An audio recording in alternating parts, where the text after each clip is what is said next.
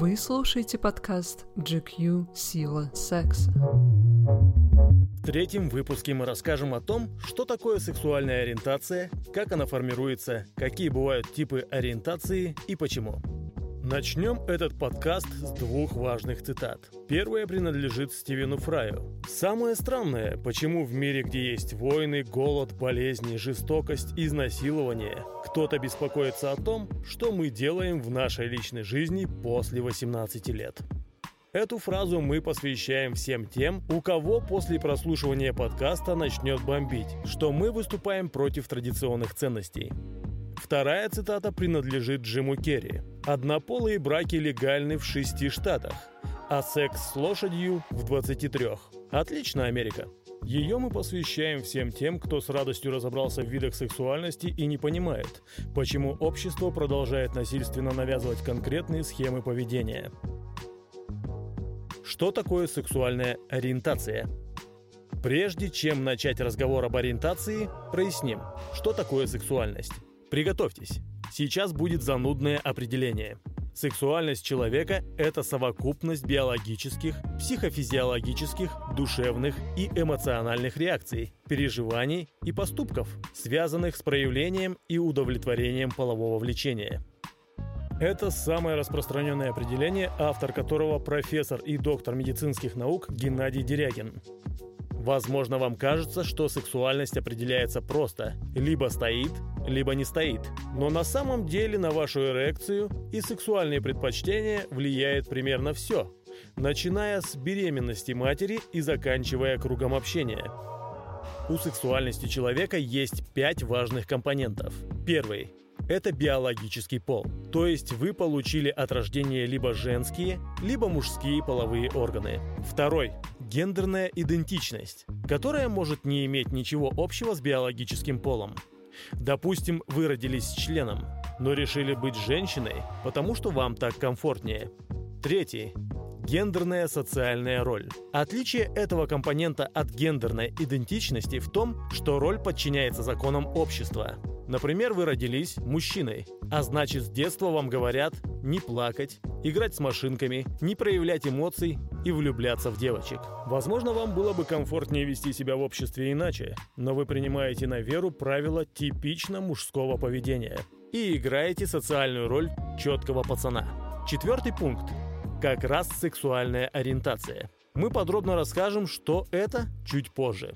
И пятый – сексуальная идентичность, то есть ваша возможность отождествлять себя с людьми той или иной ориентации и быть частью какого-либо сообщества. Сексуальная идентичность – крайне важная часть принятия себя. Вы, разумеется, можете за закрытыми дверьми делать, что хотите, по взаимному согласию. Но пока вы не признаетесь себе и друзьям в том, какие у вас сексуальные предпочтения, вы не сможете действительно понять себя. Поэтому необходимо разобраться в своей сексуальной ориентации. Готовьтесь. Снова скучное и длинное определение. Сексуальная ориентация – это устойчивый паттерн романтического или сексуального влечения к людям противоположного пола или гендера, того же пола или гендера, либо к обоим полам или более чем одному гендеру. Обратите внимание на слово «паттерн». У него довольно много значений, но если упростить, то паттерн – это определенный шаблон или схема, которая управляет каким-либо процессом. Например, паттерн может быть у вписки с друзьями. Как она может пройти без алкоголя, русской попсы, пиццы и чипсов? Вы убеждены, что напьетесь в хлам на вечеринке друзей, потому что вы хотите напиться или потому что есть готовый сценарий вашего поведения? Возможно, у вас в голове сформировался стойкий стереотип, что когда вы пьете водку, вы точно творите беспредел. И это определенное программирование и установка, которые вами управляют. Точно так же паттерн есть и у ориентации. Вам с детства диктуют, с кем вы должны жить и как себя вести – Именно поэтому мужчины часто боятся быть моногамными, рано жениться и сидеть дома с детьми. Потому что общество навязывает паттерн неуемного кабеля который занимается сексом с каждой красивой девушкой. А женщины боятся свободных отношений и частой смены партнеров, потому что общество назовет их проститутками и осудит. Девушке положено рано выйти замуж, родить ребенка и сидеть дома. Вот ее паттерн – Скорее всего, никто вам в детстве не заявлял, что вы можете влюбиться в человека любого пола, гендера, ориентации, религии и национальности. Поэтому вы не могли проанализировать ориентацию и задуматься, кто же вам все-таки нравится. Вы действовали по навязанному шаблону и предложенной схеме. Возможно, они вам подходили, а возможно, нет психологии и психиатрии никакая сексуальная идентичность не считается на сегодняшний день патологичной или неправильной. Отклонения от нормы нет, потому что нет нормы. Даже если ваша идентичность не совпадает с вашей ориентацией, это нормально, если это не мешает вам жить. На Западе здравомыслящие психотерапевты и сексологи помогают клиентам привести свою сексуальную идентичность в соответствии с истинной сексуальной ориентацией, только если их рассогласование вызывает у индивида психологический дискомфорт или ограничивает его половую жизнь. Учитывая, что часто люди не могут признаться в своей истинной ориентации из-за осуждения общества или законодательного запрета на однополые отношения, многим пациентам нужна помощь врача, чтобы наконец-то стать собой. Это подкаст «Сила секса», и мы не пытаемся убедить вас в том, что вы гей. Просто объясняем, почему в мире есть люди, которым вообще плевать, с кем заниматься сексом. Какой бывает сексуальная ориентация? В науке, как правило, рассматривают только три типа сексуальной ориентации. Первое Гетеросексуальность. Это люди, которым нравятся партнеры противоположного пола. Вторая – это гомосексуальность, то есть люди, которым нравятся партнеры одного с ними пола. И третье – бисексуальность. Это те, кому нравятся партнеры обоих полов. Мы таких называем счастливчиками, ведь в их жизни в два раза больше возможностей для секса. 1948 году американский биолог Альфред Кинси составил шкалу сексуальной ориентации человека, где показал весь спектр типов сексуальности, которые были известны на тот момент. Кинси проанализировал разные степени гетеросексуальности и гомосексуальности и пришел к выводу, что не хватает четвертой категории ориентации. Так появился термин асексуальность. Если вы вообще не испытываете полового влечения и у вас нет желания заняться сексом, то вы асексуал. Только важное уточнение. Вы при этом не чувствуете себя несчастным, живете полноценной жизнью и действительно не нуждаетесь в сексе, а не просто ленитесь найти партнера и оправдываете это тем, что вы асексуал. Для людей, относящих себя к этой категории, полового влечения не существует. Эксперты считают, что термин «сексуальная ориентация» к ним неприменим. Нет влечения – нет секса, нет ориентации. Так что асексуальность часто стоит особняком. За последние 35 лет многое изменилось, и теперь в мире существует целых 19 разновидностей сексуальной ориентации. Мы не будем издеваться над вами и рассказывать обо всех типах, но приведем в пример несколько важных терминов. Например, автосексуальность. Простыми словами, это тот случай, когда вы настолько тащитесь от себя, что вам вообще не нужны другие люди. Вам плевать на пол, ориентацию, внешность другого человека. Вы настолько нравитесь себе, что никто не может составить вам конкуренцию. Поэтому вам никто не нравится.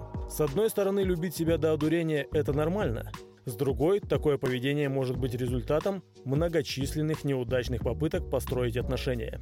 Еще одна интересная история – андросексуальность. Андросексуалы – это люди, которых привлекает мужественность. И совершенно неважно, кто мужественный, девушка или парень. Главное, чтобы человек не распускал нюни. Вы наверняка не слышали про демисексуальность, хотя это очень распространенный случай. Люди, которые относятся к этой ориентации, не могут испытывать влечение к человеку до тех пор, пока не появится устойчивая эмоциональная привязанность. Как только она формируется, демисексуал может целовать, обнимать и заниматься сексом, а до этого ни-ни. Главное, чтобы привязанность появилась до свадьбы, а то придется долго ждать. И обратите внимание, что для людей этого типа биологический пол и гендер могут вообще не играть роль. Пансексуалам плевать на биологический пол и гендер. Это не значит, что им лишь бы заняться сексом. Просто для них в человеке важны характер, интересы и личные качества. Сапиосексуальность – это история про интеллект. Таких людей в первую очередь привлекает интеллект партнера. Пол, гендер и даже ориентация человека при этом для сапиосексуала не играет никакой роли. И, между прочим, исследователи из Университета Западной Австралии пришли к выводу, что каждый десятый житель планеты именно сапиосексуал, даже если не догадываются об этом. И напоследок шокируем вас видом сексуальной ориентации, о которой сами узнали только в процессе написания этого подкаста. Помосексуальность расшифровывается как постмодернистская сексуальность. Это вам не постерония и песни-монеточки. Помосексуалы – люди, которые борются со всеми стереотипами о сексуальности и половой принадлежности и выступают против любых шаблонов и паттернов. Они считают, что гетеросексуальные женщины вправе считать себя гомосексуальными мужчинами или трансгендерами, даже если они не спят с парнями и не меняют пол. Такая вот сексуальная анархия. Вы все еще слушаете подкаст «Сила секса». По крайней мере, мы надеемся, что вы все еще его не выключили. Мы честно не сами выдумали все эти термины. Как формируется сексуальная ориентация? Мы хотим честно ответить на этот вопрос. А черт его знает. Несмотря на огромное количество генетических исследований и опросов, точного объяснения, как человек становится гетеросексуалом, гомосексуалом или пансексуалом, нет.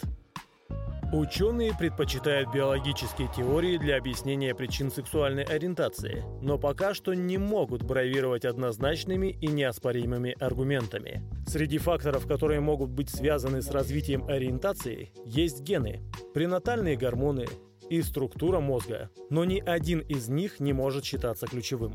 Например, есть доказательства, что один из участков ДНК на X-хромосоме точно коррелирует с сексуальной ориентацией, и что у гетеросексуальных и гомосексуальных мужчин есть разница в строении мозга. Но согласитесь, это звучит не слишком убедительно. На основании размеров гипоталамуса делать выводы о том, гей вы или нет. Ученые начали изучать сексуальную ориентацию достаточно поздно, потому что из-за общественных стереотипов, начиная с Аристотеля вплоть до начала 20 века, любое отклонение от гетеросексуальности считалось душевным заболеванием и патологией во всем мире. Как вы знаете, есть еще страны, где до сих пор не смирились с тем, что гомосексуальность и другие виды ориентации – это нормально. Из-за таких представлений до прошлого столетия вопросами так называемой нетрадиционной ориентации занимались только психиатры и психологи, а не генетики или эндокринологи. Хотя, например, гомосексуальность встречается и у пингвинов, и у собак, и у баранов, и у многих других животных. Психологи считают, что сексуальная ориентация человека определяется в период с 6 до 14 лет. Именно в это время дети и подростки впервые проявляют сексуальный интерес друг к другу. Но формирование ориентации начинается задолго до этого. Если вы внимательно изучите, как формируется плод младенца, то узнаете, что каждый из нас в утробе матери проходит стадию гермафродизма. Любой зародыш имеет зачатки как мужских, так и женских половых органов. Дальше на протяжении 9 месяцев с младенцем происходят различные метаморфозы под влиянием биохимических факторов, и в итоге вы получаете какой-то конкретный биологический пол. Хотя есть дети, которые рождаются с неопределимым полом, и это тоже нормально. Гермафродиты существовали задолго до того, как вы начали так обзывать дурацких одноклассников. Именно из-за такого процесса внутриутробного развития Зигмунд Фрейд и Альфред Кинси пришли к выводу, что каждый человек рождается как минимум бисексуалом, а не с пеленок несет бремя гетеросексуала и цисгендера. Но задолго до того, как вы стали задумываться о том, с кем хотели бы заняться сексом, на вас начали влиять социальные факторы. Вы видели пример родителей перед глазами, наблюдали нормы полового поведения в детском саду и школе, читали книги и смотрели фильмы которые формировали картинку традиционной сексуальной ориентации в вашей голове. И едва ли допускали мысль, что может быть как-то иначе. Потому что любое отклонение от навязанной нормы казалось неправильным и криминальным. Американская ассоциация психологов с 1975 года пытается объяснить людям по всему миру, что никакая сексуальная ориентация не является патологией и преступлением. Во многих странах, в том числе в России, до таких представлений о жизни все еще не добрались. Хотя чем раньше мы освободимся от деструктивных стереотипов, тем проще нам будет осознать себя и принять, даже если мы асексуалы, сапиосексуалы или помосексуалы. Мы догадываемся, что вам, скорее всего, совершенно лень вникать во все эти хитросплетения гендеров и ориентаций, поэтому предлагаем следующий выход из ситуации. Давайте заниматься сексом и не париться, кто с кем спит за соседней стенкой, если все происходит по взаимному согласию и все участники процесса старше 16 лет. Для всего остального, как говорится, есть Уголовный кодекс Российской Федерации, а не наши субъективные мнения. С вами был подкаст «Сила секса». И мы любим всех и каждого.